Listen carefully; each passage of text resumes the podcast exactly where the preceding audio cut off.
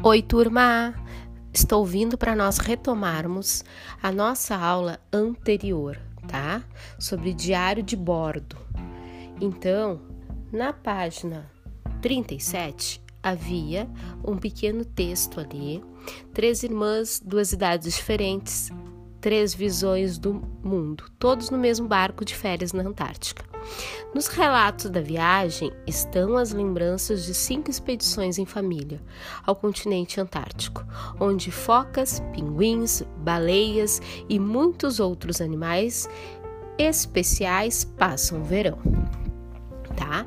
Depois diz ali: reescreva o trecho sublinhado como se ele estivesse sendo narrado no tempo passado e futuro. Tá?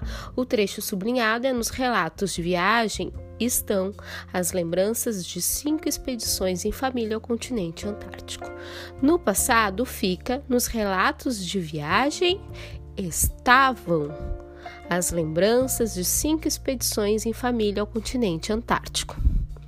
No futuro,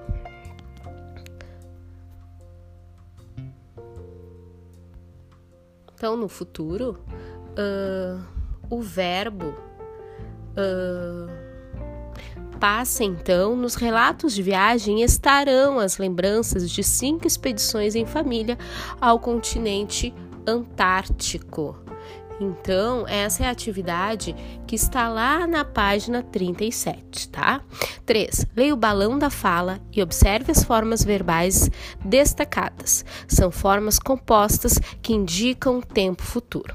Filho, Acabei de saber que vai haver um curso de fotografia perto da escola e que vai ser sorteado um celular novinho para quem participar.